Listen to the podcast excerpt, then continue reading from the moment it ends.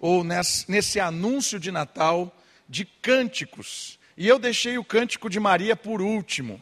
O cântico de Maria, ele é o primeiro que aparece ele vem antes de todos os cânticos que a gente estudou agora no mês de dezembro. Nós falamos do cântico de Zacarias, do cântico de Simeão, falamos do cântico dos anjos, e agora nós chegamos no primeiro cântico, né? O pastor inverteu tudo, né? inventa as coisas. Mas eu deixei o cântico de Maria para ser bem véspera de Natal mesmo, porque o cântico de Maria, ele é um cântico maravilhoso, e ele é um cântico que exalta o Senhor Deus em todos os aspectos e ele fala sobre a revolução do Natal também. O cântico é longo, o, cântico dá para estudarmos ele assim em várias mensagens, por isso eu optei em falar sobre a primeira parte do cântico de Maria. É quando ela fala sobre a experiência dela de adoração a Deus.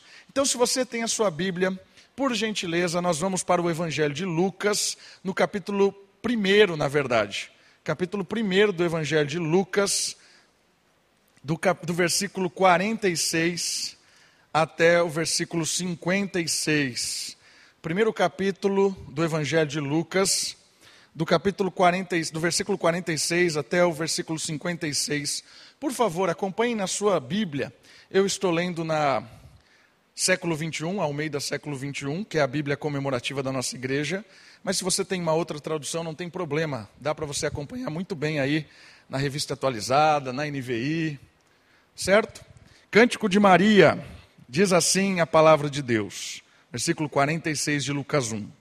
Então Maria disse: A minha alma engrandece ao Senhor, e o meu espírito exulta em Deus, meu Salvador porque deu atenção à condição humilde de sua serva.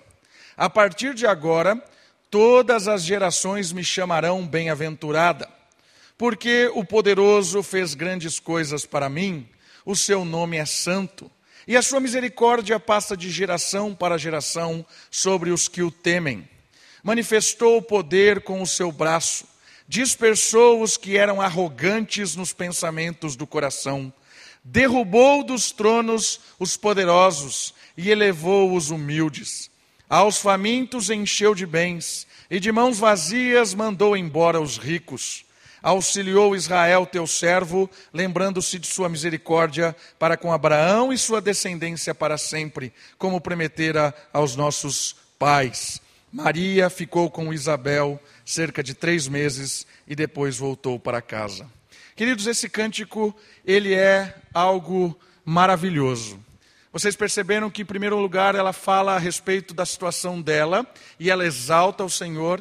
E no segundo momento, ele fala, ela fala a respeito da revolução do Natal, aquilo que o Senhor Jesus chegou e colocou com o seu reino, destronou os soberbos, derrubou os tronos dos poderosos, atendeu os famintos, dispensou os ricos que se acham donos da verdade. O Natal bíblico cantado por Maria é uma revolução no sistema imposto pelo mundo. É uma revolução, inclusive, dos nossos natais. Porque muitas vezes nós vivemos um Natal, uns, alguns natais, algumas comemorações natalinas extremamente arrogantes, soberbas, de desperdício e tudo mais. E aqui a revolução do Natal fala que Cristo veio para atender o coração daqueles que são humildes, quebrantados, aqueles que têm sede e fome de justiça. O cântico, a segunda parte, fala sobre a revolução do Natal, mas eu não vou hoje falar dele. Eu quero falar da primeira parte, quando Maria encontra algo muito especial. Porque a realidade de Maria é uma realidade que às vezes a gente não atenta.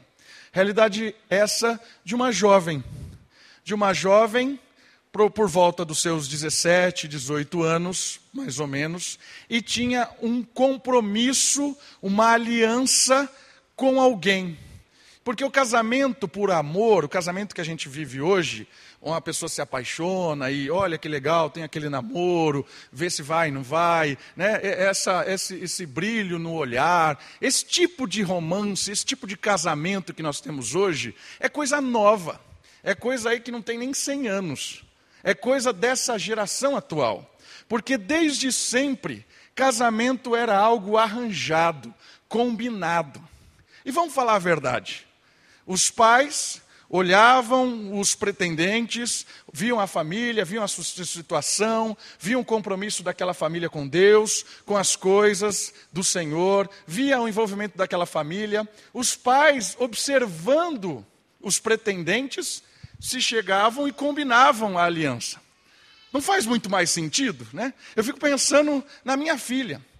Eu deveria escolher o pretendente, não ela. Não faz lógica isso, né? Eu tenho que ver quem vai namorar com a Sofia, se é alguém legal, bacana, interessante. Era, eu acho que eu nasci no tempo errado, né? Esse tempo era muito mais interessante, porque quem mais apropriado para escolher um, um, um, arranjar um casamento do que os pais, né?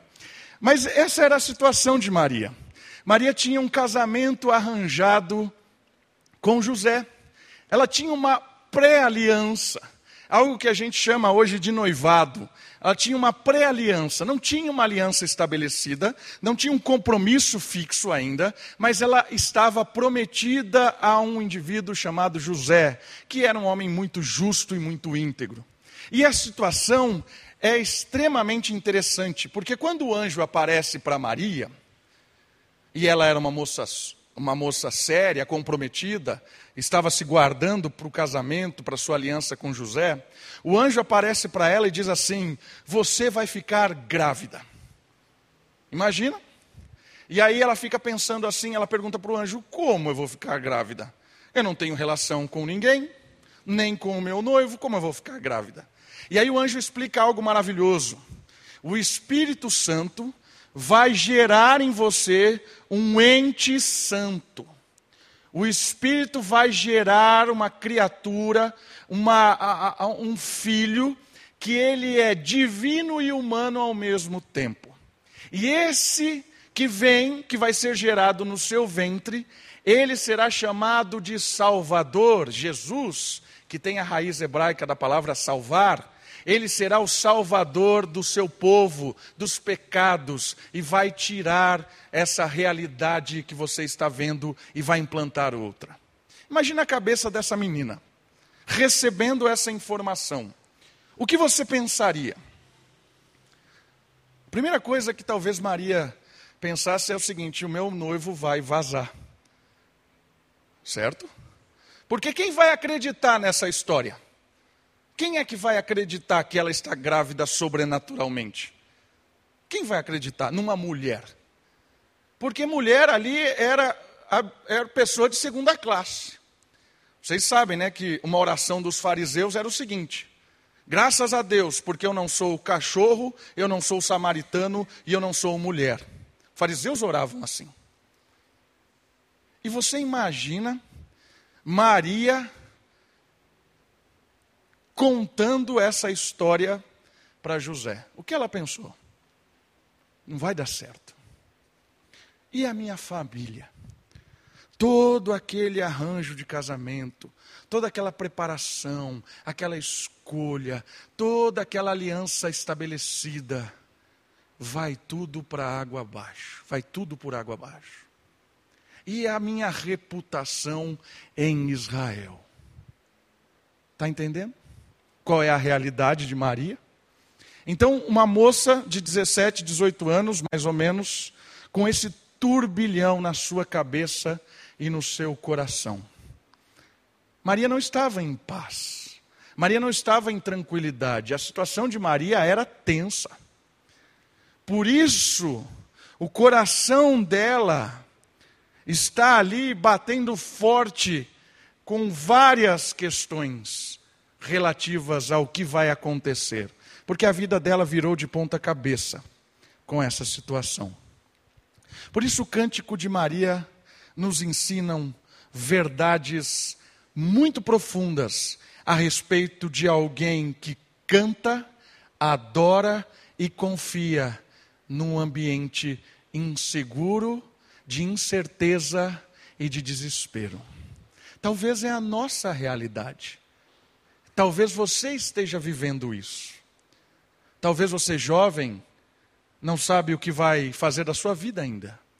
Talvez você está estudando, mas você não está conseguindo um emprego, está tentando um estágio, o negócio está difícil, seus pais estão mandando você casar e você não consegue nem arrumar uma namorada.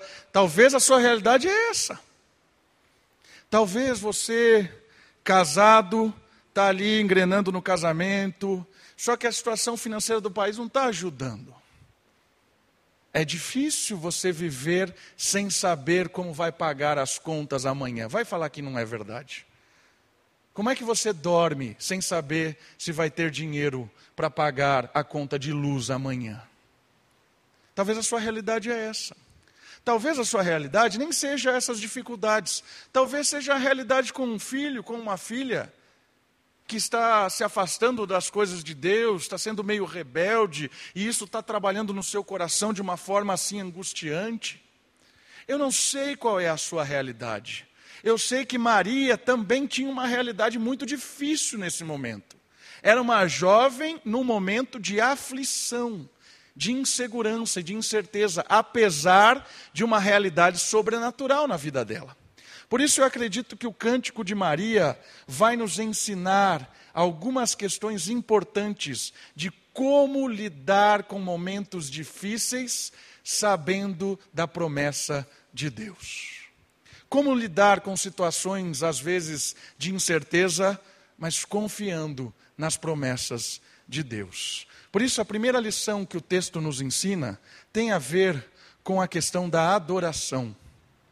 Uma alma que adora, uma alma que se rende, um espírito que se quebranta diante de Deus. O primeiro versículo do 46, quando Maria abre a sua boca, ela fala duas verdades profundas.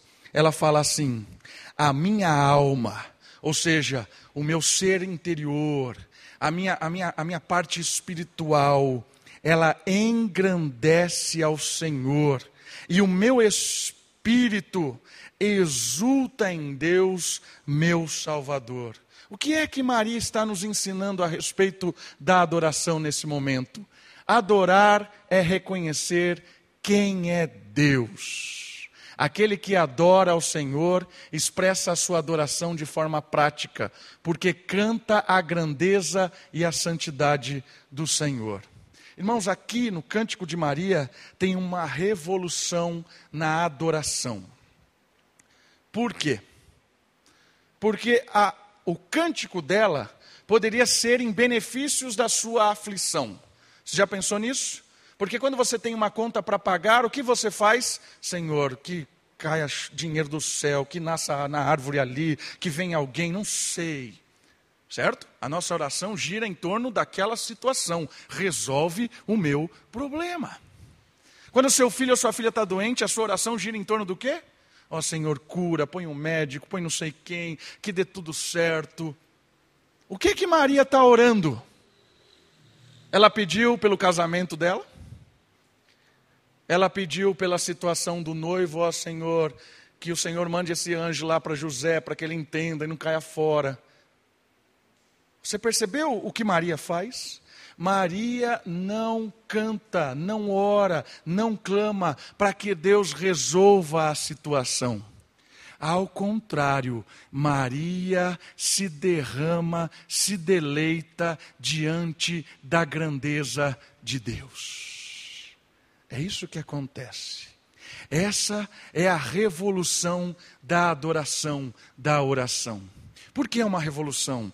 Porque vai fazer com que você e eu experimentemos um patamar novo na oração. Talvez a minha oração, a sua oração, gire em torno de pedidos e de agradecimentos. E agradecimentos, às vezes, por coisas que Deus nos dá. Nada disso está errado, meu irmão, minha irmã. Não está errado. Nós temos que orar pedindo para que o Senhor atue, ajude, nos livre, louvar a Deus, agradecer pelo que Ele tem feito, pelo que Ele tem nos dado. Isso é ótimo de se fazer. Mas eu queria que você experimentasse, junto com Maria, um novo degrau na adoração. Subir o degrauzinho. Subir a sua experiência com Deus. Porque aqui a história muda de figura. Porque aqui Maria sente aquilo que é descansar, experimentar da presença poderosa de Deus. Maria aqui revela que ela está em outro nível. Maria aqui revela que ela entendeu o que é que completa o coração dela, o que é que satisfaz, o que é que traz paz de espírito, o que é que muda de verdade a desesperança em esperança, a incerteza em certeza, a insegurança em insegurança, o que é que muda é o deleite da presença de Deus. Deixa o pássaro aí. É o deleite da presença de Deus. E como é que se deleita na presença de Deus? Eu não sei o que você está passando, eu sei o que eu estou vivendo. E eu tenho me desafiado a procurar um lugar de solitude, não de solidão. Solitude, qual é a diferença? Solitude é um momento a sós com Deus. Solidão, você está sozinho. Solitude, você não está sozinho, você está com Deus. Você entra num lugar de, de solitude e nesse momento você diz quem é Deus. Você adora a Deus por quem Ele é. A sua alma e o seu espírito engrandece a beleza de Deus, a santidade de Deus, a promessa de Deus, a salvação de Deus. É só experimentar quem é Deus. Meu irmão, minha irmã, esses momentos de encontro com Deus são transformadores na sua oração. Quando você começar a orar dessa maneira, quando você começar a cantar a beleza de Deus, quando você começar a experimentar esse relacionamento com Deus, todas as suas outras preocupações se tornam secundárias. Todas as suas outras aflições se tornam secundárias, porque quando você reconhece quem é Deus, quando você descansa no poder de Deus, a sua alma, o seu espírito encontra paz, segurança, tranquilidade. Por quê? Porque Ele é o dono do ouro e da prata. Porque Ele é o Criador de todas as coisas. Porque Ele é o médico dos médicos. Porque Ele é o Senhor de todos. Porque Ele entorta e distorta o coração de quem Ele quer, da maneira como Ele quer. Por isso, confie, ore, aproveite a presença gloriosa e santa de Deus. Uma revolução na sua oração. Tente fazer uma oração assim, sem agradecer por nada, sem pedir nada, só contemplando a glória de Deus. Maria experimenta essa sensação de engrandecer ao Senhor, exultar ao Senhor, e aí ela encontra paz espiritual. Está entendendo? Paz espiritual não é sinônimo de uma vida tranquila. Paz espiritual não é sinônimo de uma vida sem contas.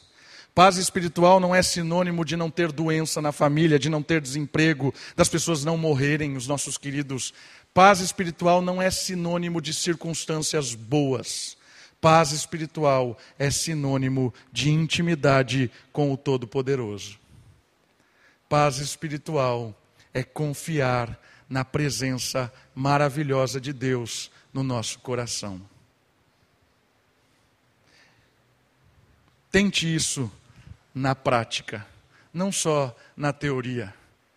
Você está ouvindo isso aqui? Tente isso na prática do seu dia a dia. Tente experimentar a presença de Deus. Tente se deleitar na santidade de Deus. Talvez as suas orações nunca mais serão as mesmas. Talvez o seu encontro com Deus nunca mais será o mesmo. Maria experimentou a grandeza e a santidade de Deus Maria, com o seu cântico, ela revela um coração humilde e dependente. A gente vai falar um pouquinho mais de humildade daqui a pouco. E ela reconhece a importância da palavra. porque o cântico dela adora a Deus por aquilo que ela conhece de Deus. Ela louva a Deus porque Deus é Senhor, ela louva a Deus porque Deus é Salvador. Ou seja, da onde ela tira isso?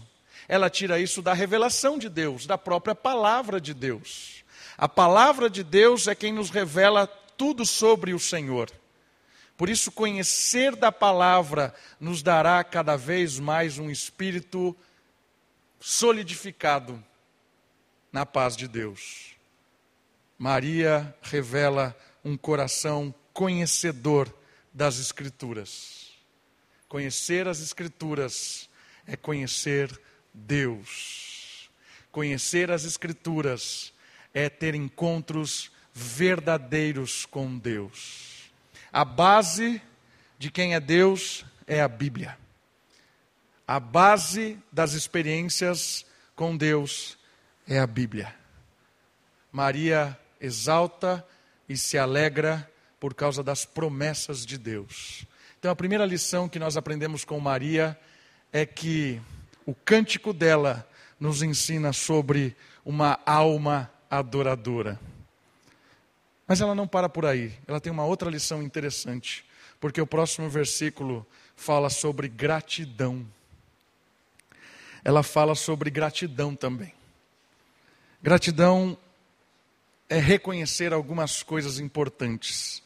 A gente falou que a adoração, em primeiro lugar, tem a ver com experiência de se encontrar com a grandeza de Deus, e gratidão é experimentar da bondade de Deus. E o versículo 48 diz algumas coisas legais.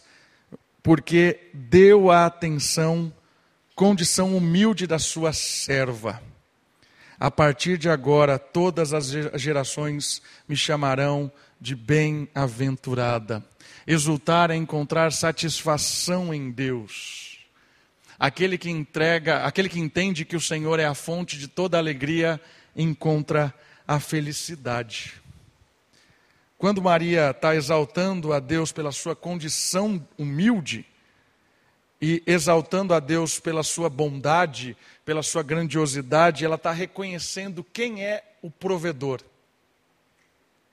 Ok? Gratidão é reconhecer quem é o provedor.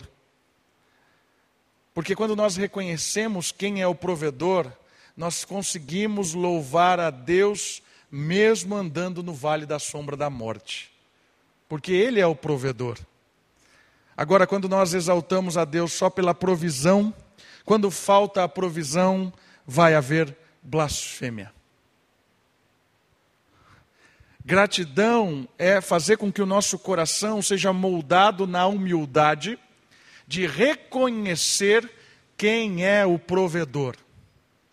Gratidão é moldar o nosso coração para satisfazer na promessa de Deus. Deus não vai te desamparar, meu irmão. Não vai te abandonar, minha irmã. Ainda que a situação esteja complicada, louve ao Senhor, confie, espera, agradeça a Deus, porque Ele é o provedor Quanto menos você espera, aí você encontra a paz necessária. Mesmo que ele não responda da maneira com que você acha que ele vai responder. Maria está nos ensinando a olhar Deus de uma outra perspectiva. Porque nós temos a tendência, meu irmão, minha irmã, de olharmos para Deus de forma egoísta. Tem um filósofo, um filósofo humanista chamado Immanuel Kant. Immanuel Kant diz o seguinte: que existe dois motivos que as pessoas obedecem a Deus. Ele fala que as pessoas obedecem a Deus para conquistar algo. Ele fala assim: então, as pessoas adoram a Deus porque sabem que quando adora a Deus, Deus vai dar algo para ela. Certo? Então, Estou aqui, Senhor, estou aqui cantando no domingo. Olha só, levantei a mão, amanhã tem conta para pagar. Né? Olha só, estou trazendo dinheiro aqui. O Senhor vai multiplicar. Estou dando 50, mas a conta é de 500, então 10 vezes mais. Está entendendo? Manuel Kant diz que muita gente obedece a Deus porque Deus vai recompensar. E isso é muito claro na nossa mentalidade hoje de um mundo consumista. Nós vivemos num mundo consumista. E o mundo consumista é o quê? É o Deus que serve o meu ego. É um Deus que me serve. Então, eu canto a Deus, eu me envolvo com a igreja, eu contribuo na obra, eu vou nas coisas, porque eu espero alguma coisa em Deus. Né? Esse em Deus não é em Deus, é em Deus de cobrança. Em Deus. Está né? entendendo? Manuel Kant fala que uma forma de obedecer a Deus é porque você quer as recompensas de Deus. E ele fala que existe uma outra forma de que as pessoas adoram a Deus. É a forma de ter medo de Deus. Medo de ir para o inferno. Então eu venho para a igreja, eu canto, eu adoro, eu faço tudo isso que eu disse, porque eu tenho medo que Deus me mande para o inferno.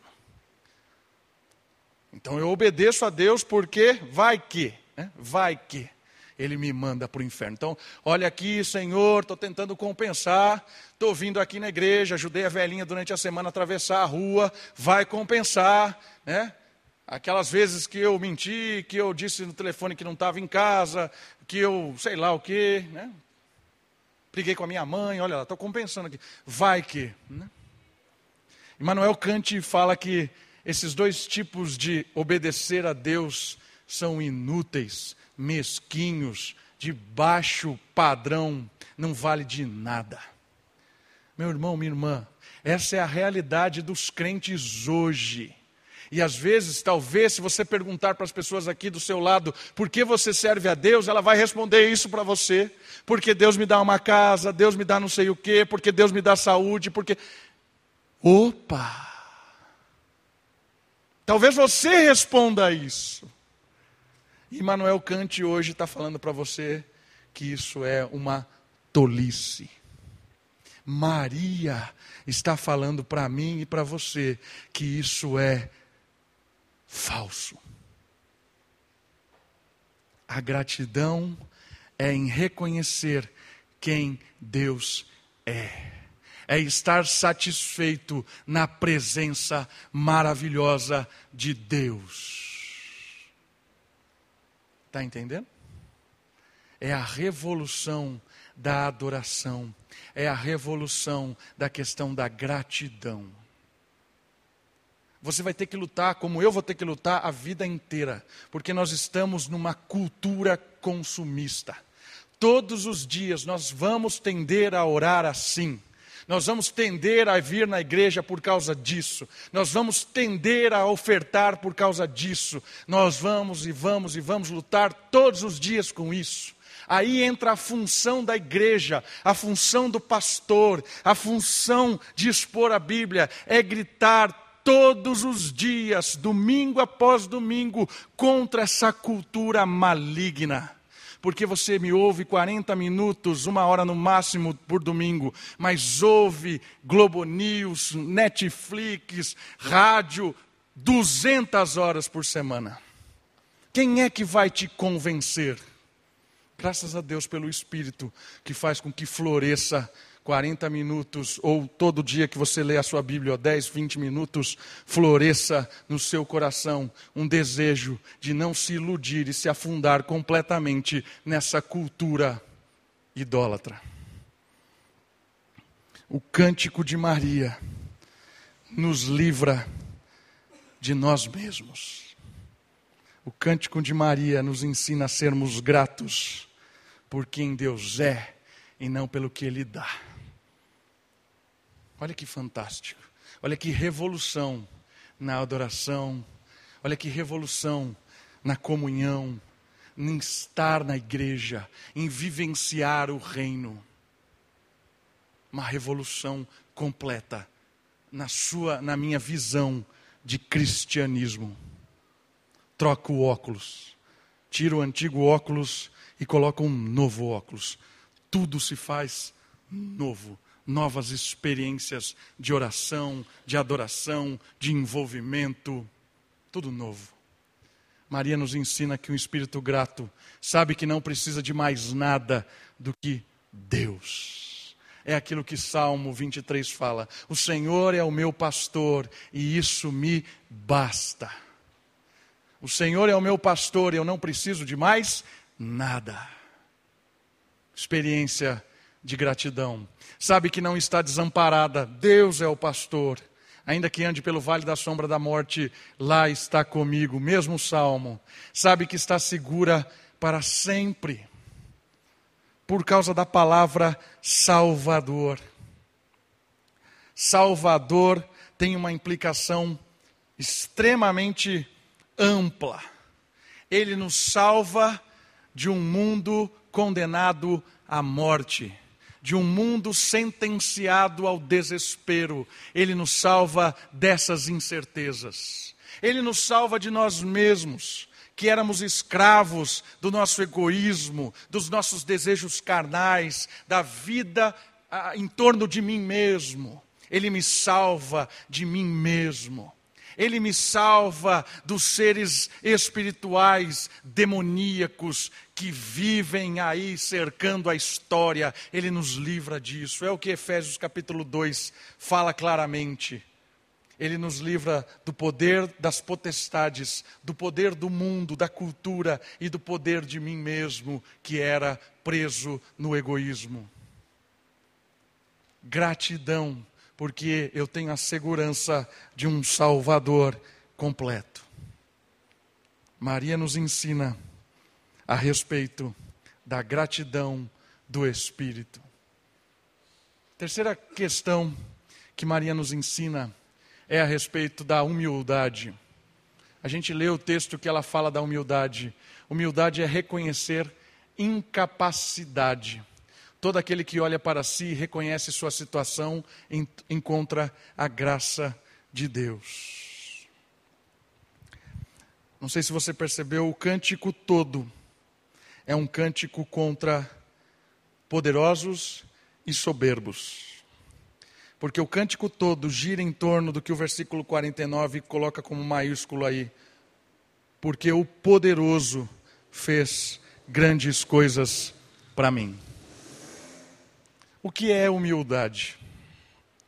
Humildade não tem a ver com características.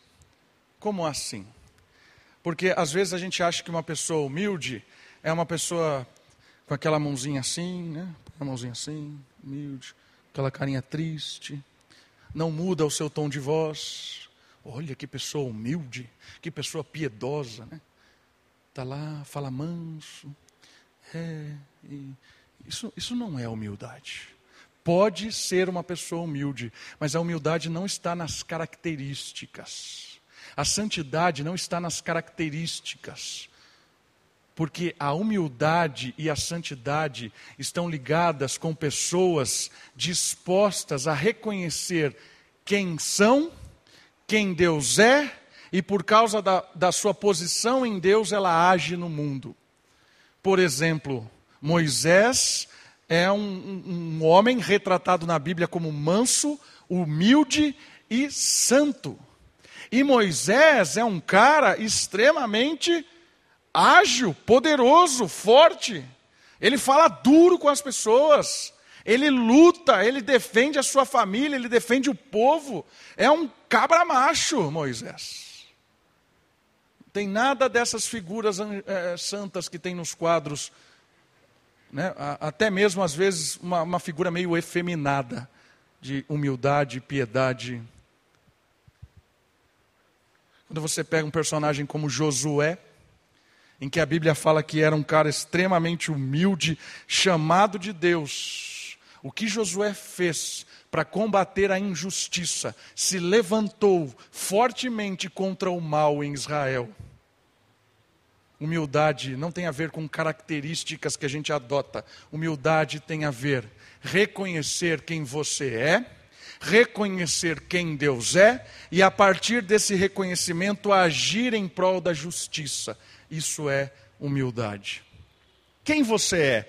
Quem eu sou? É aquilo que Maria canta aqui. A minha condição de humilde serva. Humildade tem a ver com serviço. Humildade tem a ver com reconhecer que eu sou alguém debaixo da bondade e da misericórdia de Deus. Tem a ver em reconhecer quem Deus é e que nada merecíamos. Nada. Todos nós estávamos no mesmo patamar de igualdade. Humildade vem da palavra humos, que é terra. Estávamos todos no mesmo lugar, não tínhamos nada. Condição de perdido. E Deus nos amou, nos buscou, nos salvou.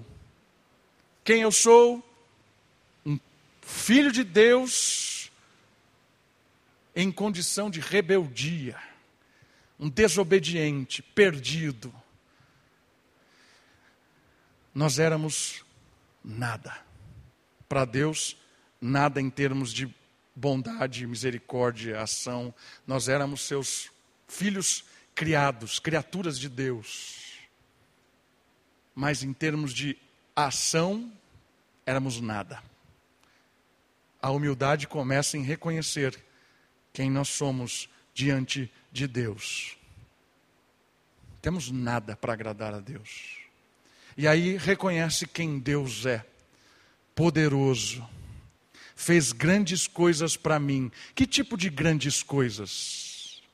Abrir a nossa mente, abrir o nosso coração, revelar que nós estávamos perdidos e que Ele providenciou salvação, morreu na cruz por nós. Todo aquele que crê em Cristo passa da morte para a vida.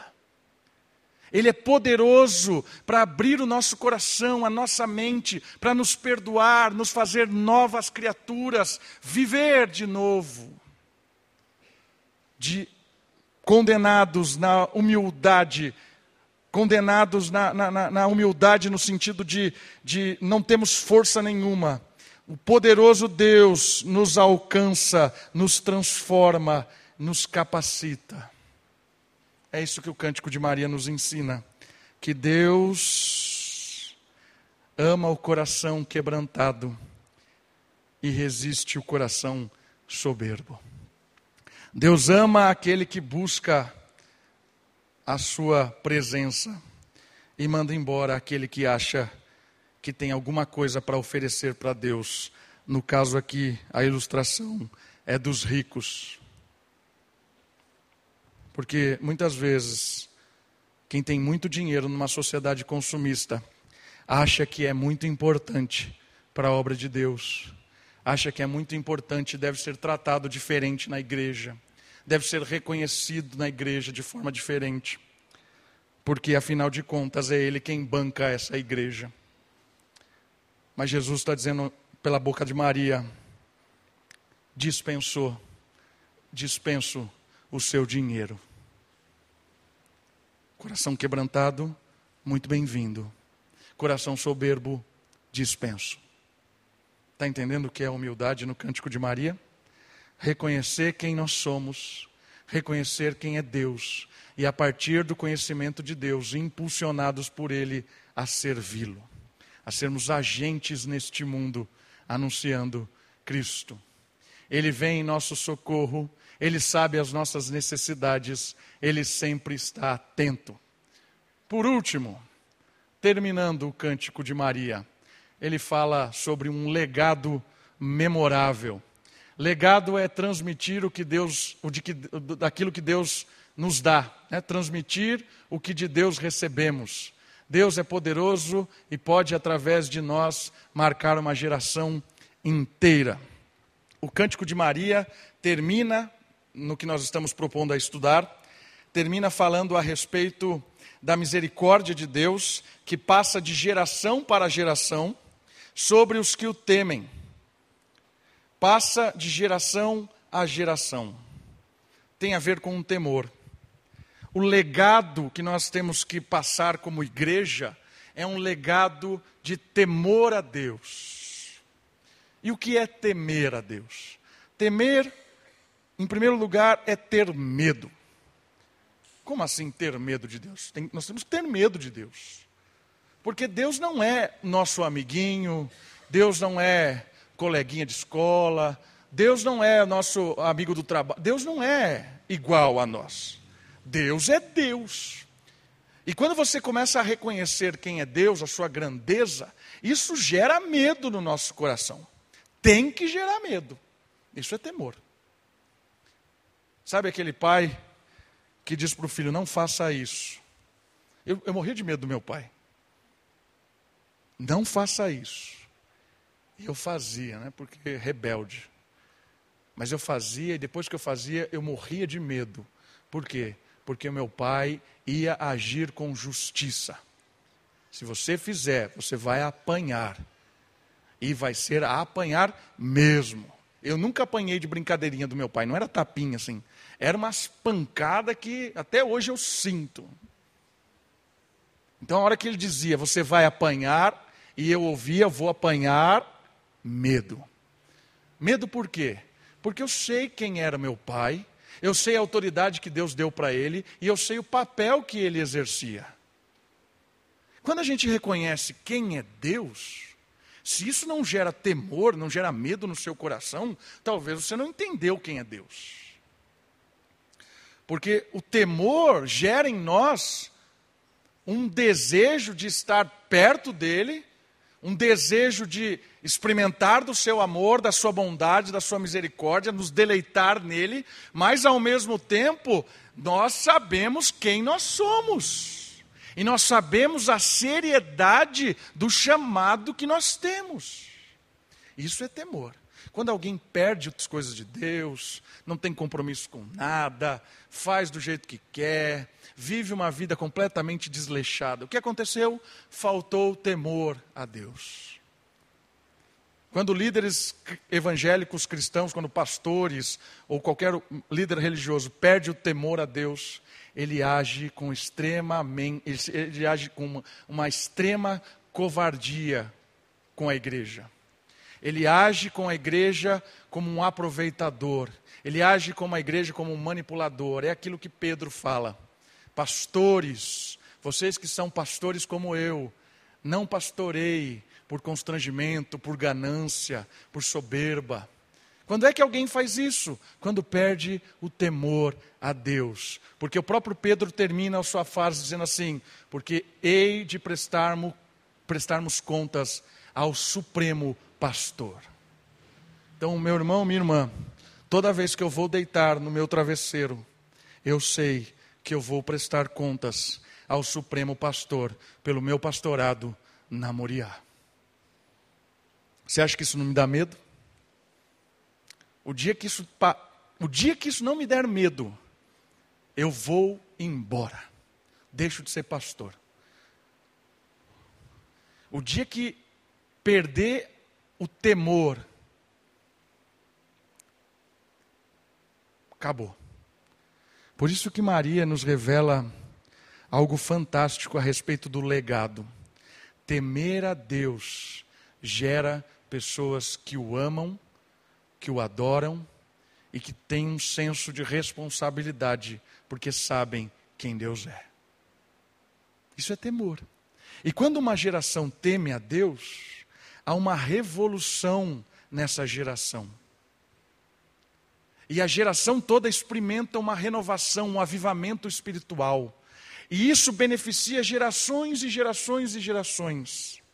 Se você olhar a história da Europa, a Europa hoje é um país, ah, um país não, um continente pós-cristão.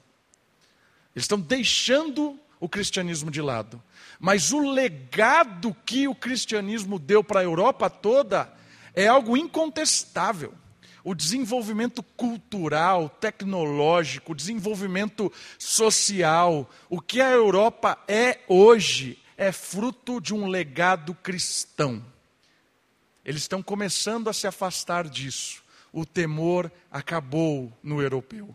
Tem país na Europa que ninguém não quer nem saber de Deus. Você sabe onde isso vai parar. Quando o temor acaba, as gerações futuras vão experimentar uma vida em caos. Por isso que quem teme a Deus transmite legado para os seus filhos. Isso tem implicações na nossa casa. Os nossos filhos crescem temendo a Deus e se beneficiam desse temor. Isso tem benefício na comunidade cristã. Comunidade que, crê, que teme a Deus, experimenta um avivamento espiritual e passa de geração a geração. Os nossos filhos, os nossos netos que nascerem aqui na Moriá serão, receberão o nosso legado.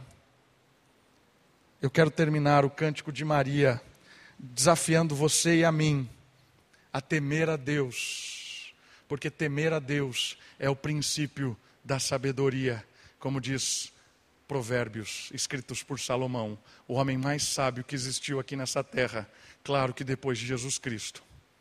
O princípio da sabedoria é o temor, é o medo de Deus, é o respeito, é a, a, a, certeza de estar envolvido com alguém santo, justo, íntegro e que nos ama.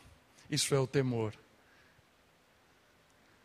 Cântico de Maria nos ensina a respeito da adoração, da humildade, do legado, da gratidão.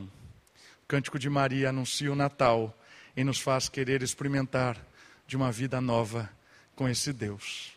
Vamos orar? Abaixe sua cabeça, feche os seus olhos. Ore ao Senhor.